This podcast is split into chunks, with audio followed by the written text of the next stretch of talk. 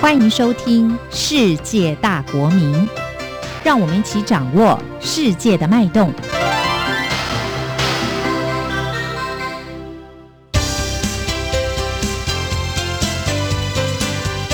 公民新世界。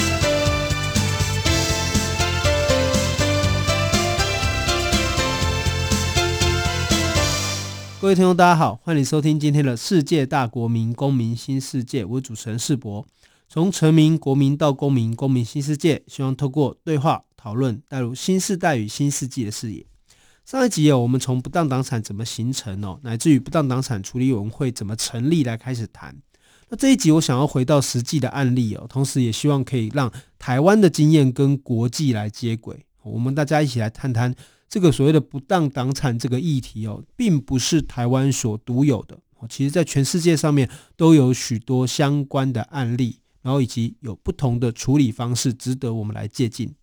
不当党产怎么处理？我们今天专访的是不当党产处理委员会孙斌副主任委员，我们请他跟大家打个招呼。嗯，各位听众朋友，大家好，我是不当党产处理委员会的副主委孙斌。哎，那个副主委啊，我们上次有聊到，就是说关于不当党产哈的累积是什么样的一个过程。我们也提到，就是说不当党产处理委员会哈历经了十几年的延宕，才终于在二零一六年成立。那我相信，可能很多听众朋友会问的一个问题是说，到底不当党产有多少？哦，有多大的规模，或者说，到底在台湾哦这么多的行政区当中，这个不当党产所遍布的一个范围又到哪边呢？我们想先请你在一开始的时候跟大家聊聊不当党产的内容有多少。嗯，这个问题其实是个非常难回答的一个问题哈。那因为就像从上一集延续下来哈，我们知道能够有不当党产的这一个。人哈，一个是政党嘛，那可能我们就是以国民党为中心来谈这样的，还有就是以这些政党然后为中心衍生出去的一些所谓的附随组织哈，那所以我们可以知道，人自然人就是像你我一样这种活生生的人是不会有不当党产的哈，所以我们常常有时候会接到很多民众然后来陈情，就是说啊，他检举说谁谁谁谁，我们说。那个其实或许是有贪污的情形，或者是一些其他的状况，包括就是说可能或者说国家从人民然后强制没收的什么东西，那那个也不是党产的问题哈。所以党产问题其实非常的清楚，就是围绕在政党以及政党周边的附随组织他们名下的财产哈，只有这个才会是在党产条例要处理的范围内哈。那我们就会先回到国民党来看嘛，国民党目前它现金的部分其实是非常少的哈。它大概主要财产分两大块，一块是不动产哈，一块是这一个党营事业，就是这公司哈。那不动产的部分，然后目前其实我们去出估它的公告现值，目前还剩下大概是二十二亿左右了哈。那公司的部分的话，整个公司财报上的价值了哈，资产大概有差不多两百八十亿哈。那当然还有些负债，它跟银行借钱借钱。这个银行负债大概是一百亿左右这样，所以大概净值大概差不多是一百七十、一百八十亿这样子一个公司的资产规模。那这当然可能公司里面有些资产可能没有经过重估，可能现有价值更高也不一定哈。那另外有一些附随组织哈，包括我们大家可能知道的妇联会。那妇联会的话，它名下有三百八十八亿的的这个资产，那我们认为说这是不当取得，已经要求他要给国家。那现在诉讼中哈。那另外像救国团，我们还没有认定他名下哪一些是正当，哪一些是不当的财产哈。救国团他目前他的名下的资产大概有四十几亿的哈。那另外像我们才刚认定是附随组织的旧总哈，就是中国大陆灾包救济总会，那现在叫做中华救助总会哈。他的名下的资产差不多有十三、十四亿左右哈，而且都都是蛮大、蛮蛮蛮蛮庞大的资产那。有一些我们已经认定是不当取得，要返还给国家，包括像妇联会三百八十八亿，有一些我们还在调查的过程中，这样子。所以这样的规模，其实我们可以发现，它从刚才提到的妇联会、救国团，甚至救总，我们上次上一集有提到这样的一个附随组织的延伸，它其实是伴随着国民党在台湾社会的深化，遍布到台湾各个乡镇区啦。那这样的一个状况中，其实我们可以想象，只有三十个人的组织。要来处理这么庞大的问题，那副主委这边是不是也可以跟大家讨论看看说，呃，关于转型正义或关于这样处理不当党产的一个那么重要的一个问题，目前所面对的主要困难是在哪边？嗯，必须要讲，就是说，因为刚刚主持人提到说人力的问题的话，因为党产会毕竟不会是一个要跟这台湾共生共存的一个组织啊，因为就是你处理党产问题，终会处理完的一天，处理完其实就会消失这样，所以在人力上不可能是这个非常的庞大哈。那么再来就是说，呃，因为人力的有没有讲不足，这人力因为只有三十个人，所以你必须要去调查这么多的组织，然后横跨台湾呃七十年的这一个。资产状况哈，你讲土地来讲，就是一笔一笔去点那个藤本来看嘛，那这些都是要花时间跟花花精神的一件事情的哈，所以有很多的支持清查党产的朋友会觉得说，党产会的动作其实非常的慢，为什么成立这么久的时候，然后才做那么一点点事情哈？那这个东西也可能要跟各位做个抱歉，就是因为第一个就是其实所有的同仁其实都是非常认真在做事情这样，可是就是因为人力的问题，所以我们其实还是而且。行政机关做认定，其实要非常讲求证据，所以我们必须要非常仔细去查核所有的资料，才能够做出最后的认定。哈，那所以在动作上或许有不符合大家预期的状况，那这个我们会尽量的再去努力。那另外的状况其实是呢，呃，我们有一些资料的保存，其实行政机关这边有限，有些可能还是需要向政党或者是附随组织提出。哈，那可是因为。有一点像是在一个互相对抗的一个过程之中的，所以虽然嗯法律的规定是这些政党或附税组织必须要依照我们的要求交出资料，可是常常得到的回应其实就是东西没有啦、销毁啦、不见啦或者什么之类的，这都有这种状况哈。那所以也导致资料的搜集其实并不容易。那其中最经典的就是嗯妇联会哈，当时嗯就发现其实他们有从这个美林楼运出大概差不多。一百多箱的资料去把它销毁掉哈，那这都造成我们其实还原历史真相一个困难的地方哈。那再来，其实一个困难的点，其实是我们发觉这些附随组织或者是政党，他们对于我们的行政处分都会去法院去提起诉讼哈。那么呃，法官对于转型正义或者是过往历史的理解哈，或者对于这些呃政党或附随组织做的事情哈。跟我们理解的是否一致哈？那这个其实也是我们另外一个觉得有点困扰的地方呢哈，因为我们不太确定法官在法庭里面审案时候的表现，他是呃因为他的中立性哈，所以他不偏颇任何一方，还是其实法官真的对于过去历史有一些误解哈？常常有法官会问我们说，台湾过去真的是威权统治吗？台湾过去真的有党国不分吗？那类似这样子的问题哈，那我们会觉得说，其实这个应该已经是嗯。可能不是我们这一代，可是至少是上一代的人应该都有共同的理解才对的事情哈。可是，在法院会被问出来哈，那这个当然也是我们会觉得是有点挫折或有点觉得阻力的地方的。而且，其实这个不当当产的问题哦，不是台湾所独有的。这边也想跟听众朋友来分享，就是说，呃，其实包括波兰、捷克、韩国等等，哦，这个社会这些国家其实也有类似的议题哦，而。台湾跟他们一样，都在面临面临一个社会转型的过程当中，我们都同样有着这样子面对不当党产的议题。那他们的处理方式跟台湾又有什么不一样呢？目前哈，我们理解到的状况是，真正有跟台湾类似的党产问题的国家其实是东德。那东德的话，他们当时的共产党其实是有蛮大的庞大的一个资产的哈。那可当然跟我们刚才提到的国民党比可能还是差一点的哈。那东德他们在这一个柏林围墙垮掉之前哈，其实他们就已经共产党已经垮台这样子，然后就开始在做这个党产的清理哈。那后来当东西德合并之后，他们就继续做了这个党产的清理，然后也花了很长的时间去处理这个问题哈。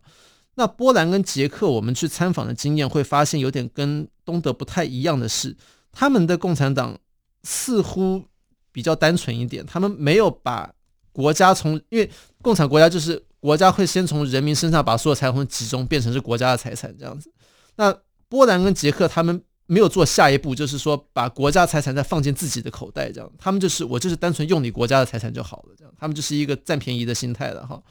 那所以波兰跟捷克他们可能就比较简单一点，他们就是比较没有这一个说是如何去认定哪些是国家，哪些不是国家该是你政党，因为他们其实政党他们也没有把。国家财产再进一步的去放进自己口袋里面，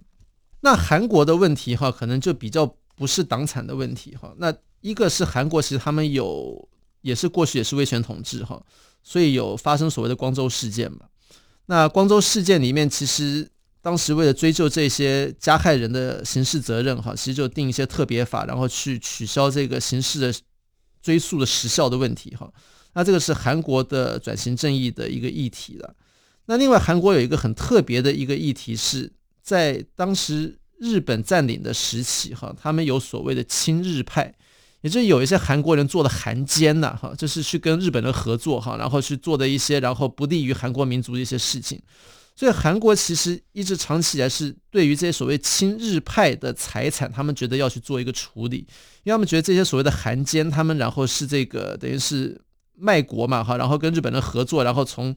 这个韩国的这个政府或者是从这个人民身上取得的不正当的财产，他们觉得这个部分要处理哈。那这个是韩国在处理。他可能不是不当党产，可能他们是说有一些韩奸不当取得的财产，他们其实也是立一个特别法去做处理哈。那这些处理其实面临的跟台湾的问题其实类似的，就都是有所谓的溯及既往啊，或者是时效的问题需要去处理。那他们也都是用的特别法去做立法。那韩国它目前它的最高就是它的宪法法院其实认为说。为了处理这些特殊的历史问题，哈，这个立法去回溯或者是这一个取消时效都是可以被接受。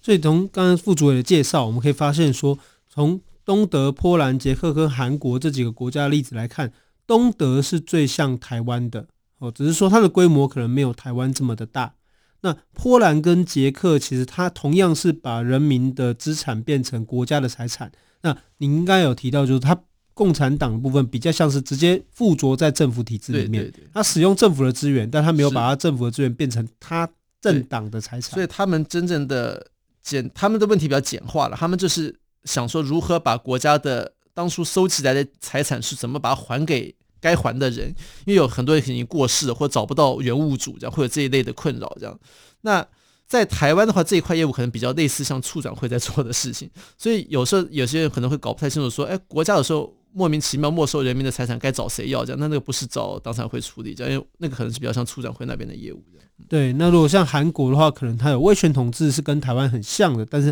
它另外一方面，它主要面对的问题是在处理自己亲日派，我觉得亲日派的韩国人的财产，这些不当取得的财产要如何回交给政府，或者是回交给。哦，当初被伤害的人民身上，所以这个议题其实是有点不太相同的哦。可是这边也想要问一下，就是说，如果像东德这样最像台湾的状况，嗯，那东德这个国家目前是怎么来处理这一个议题呢？嗯，因为东德其实比较跟台湾不一样的，就是说他们的共产党其实，在东西的合并之后，其实他们就没有什么政治影响力了哈，所以在清查上其实相对遇到的社会阻力是比较小的。可是，当然，即便是这样呢，其实他们也是花了相当长的时间去打诉讼，这样。然后，当然，最后，据我们的了解，其实他们最后是用一个和解的方式去处理掉了这个问题的哈。那在台湾的话，比较不太一样的话，就是说，因为大家可能还是知道，就是说，其实国民党其实在社会上其实还是有相当大的这个政治影响力的哈。所以在处理上来讲，台湾的处理跟东德的处理，在这一个进展上面来讲的话，顺利程度就不会那么的一样。所以，台湾目前可能还是一个初步的阶段，就是我们还在了解。我还在清查，是还在盘点，说到底在过去七十年的这个不当党产的积累的过程中，究竟是什么？就我们还处于一个比较初步的阶段吗？嗯，我们其实对国民党的部分，其实应该是说了解差不多了啦。那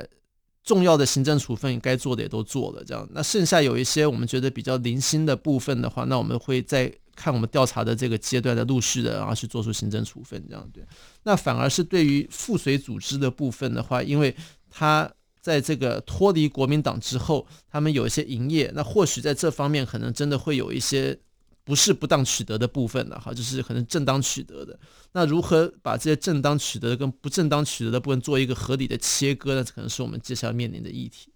好，我们今天很高兴邀请到不当党产处理委员会副主任委员孙斌哦，来跟我们聊聊台湾以及国际哦不同的国家面对不当党产的处理模式哦。感谢你的收听，《世界大国民公民新世界》。我们休息一下，马上回来。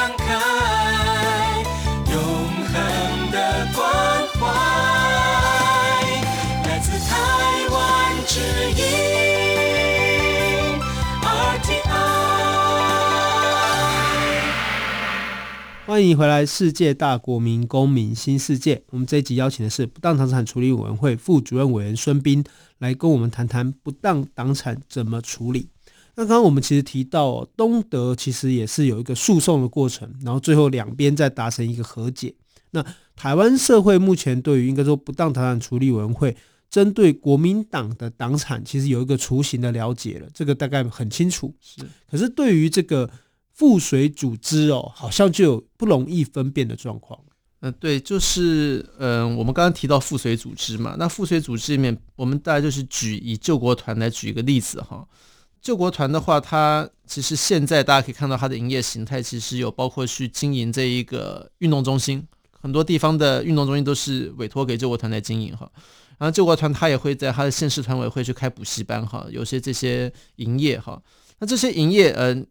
他或许他利用的是过去这一个在这个威权时期累积下来的这一个名声哈，可是你很难讲说这些营业就一定是不当取得的财产哈。但是因为就是台湾从解严到现在已经快要三十年了，就是三十已经超过三十年了哈。我们是在这个很长的时间之后才开始去处理这个不当党产的问题哈。所以你对于过去这个三十年的期间，这一些附随组织，他或许他。嗯，也有在经营一些正当的一些活动哈，慢慢慢慢的脱离政党的过程之中，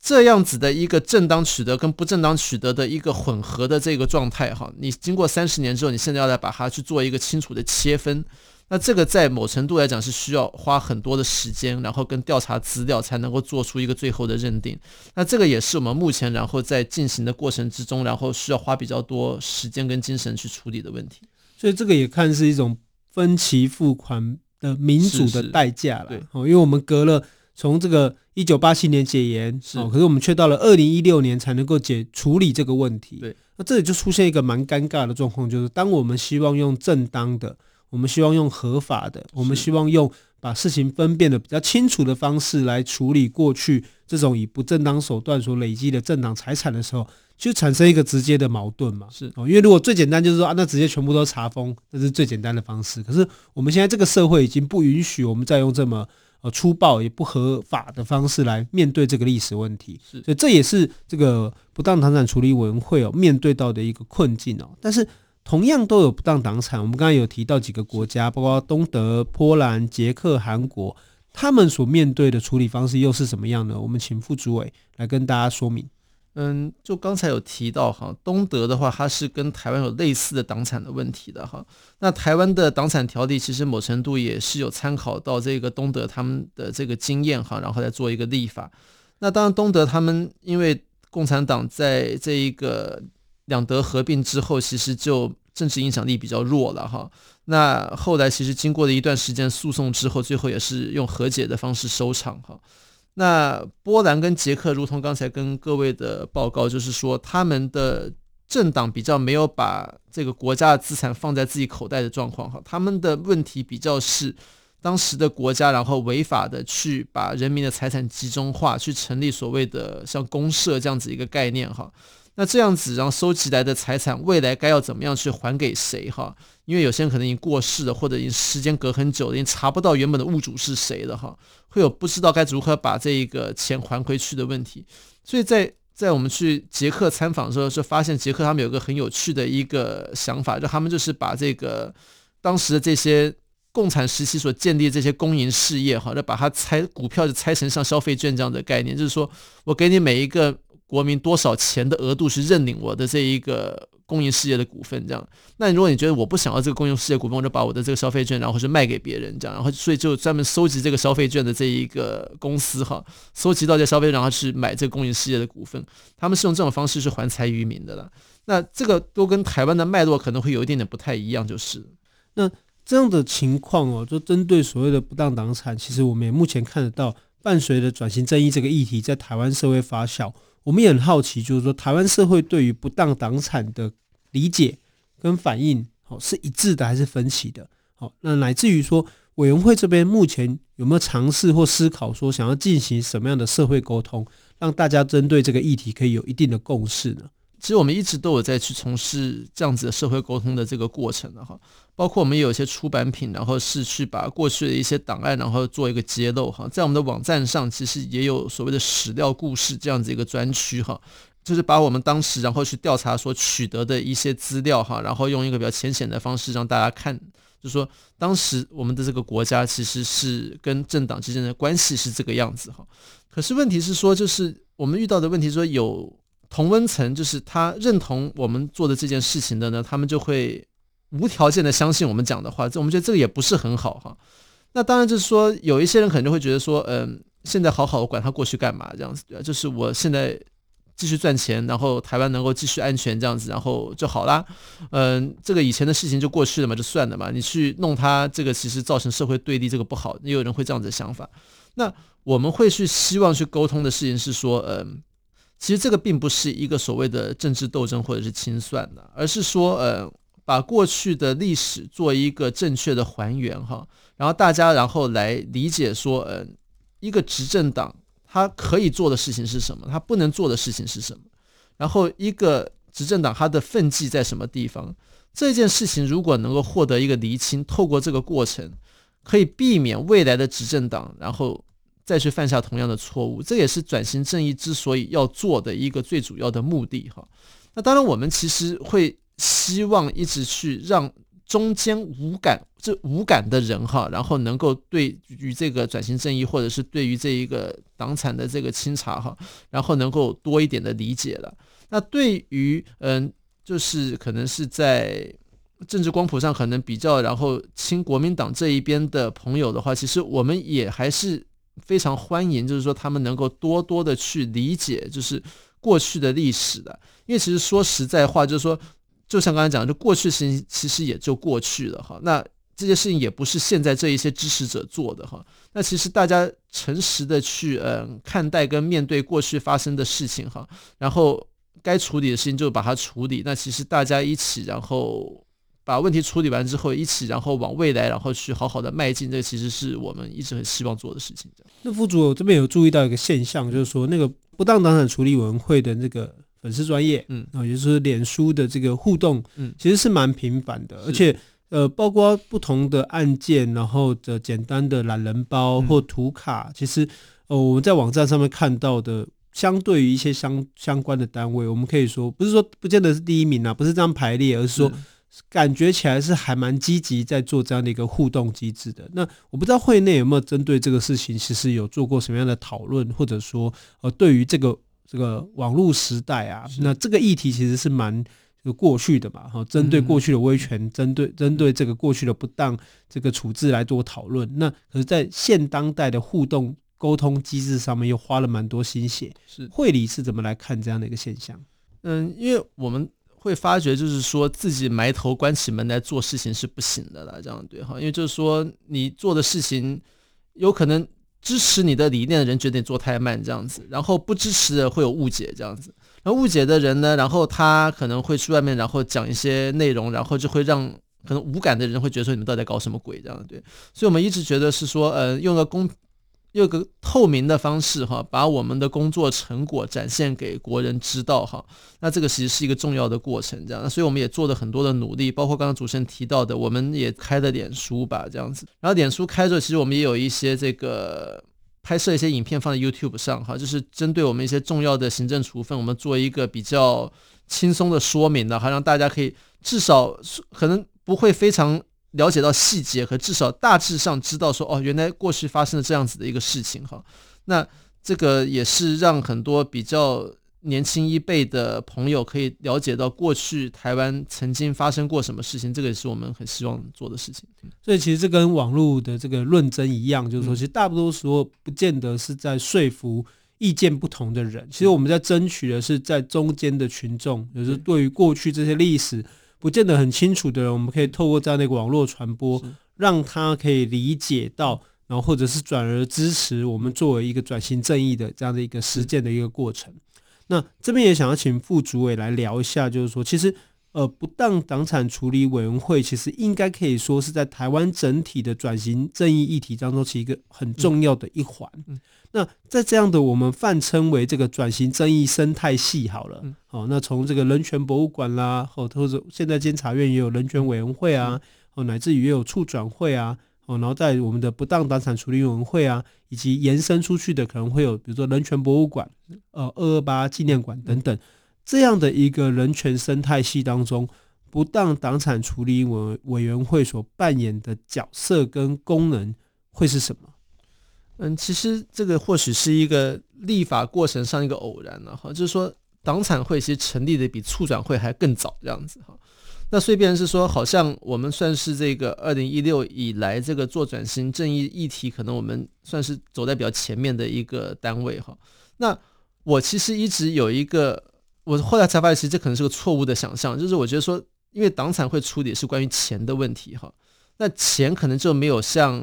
就是二二八或者一些白色恐怖的这一些什么这些不义判决的这一些处理哈，好像会牵扯到加害人这个问题哈，可能会比较相对的不那么敏感。就没想到其实处理前也是很敏感的哈，就大家还是会非常嗯激烈的反抗哈。不过，其实我觉得是说，从处理党产这个问题，其实我们可以看得到，呃，所谓的党国体制或者是威权体制另外一个面向哈。